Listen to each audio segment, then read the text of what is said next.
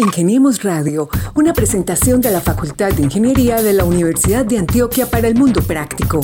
Búsquenos en portal.uda.edu.co, en facebook.com, Facultad de Ingeniería UDA y en nuestras redes sociales Ingeniemos Radio.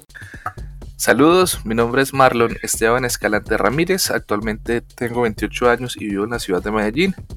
Soy estudiante de primer ciclo en desarrollo de videojuegos de la Universidad de Antioquia en conjunto con Obico Technologies. Y en el momento tenemos dos retos pendientes para este primer ciclo, uno académico y uno empresarial, de los cuales todavía estamos en la etapa del académico.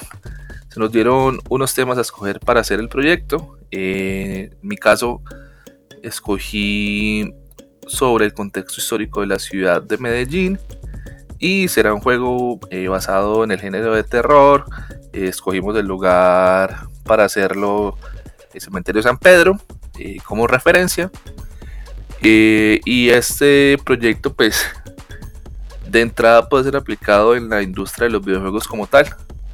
Aunque también podría usarse un poco para educación y cultura, ya que se van a usar monumentos, estatuas, tumbas, etcétera, del cementerio, lo cual le hace una referencia directa y se puede enseñar acerca de este lugar.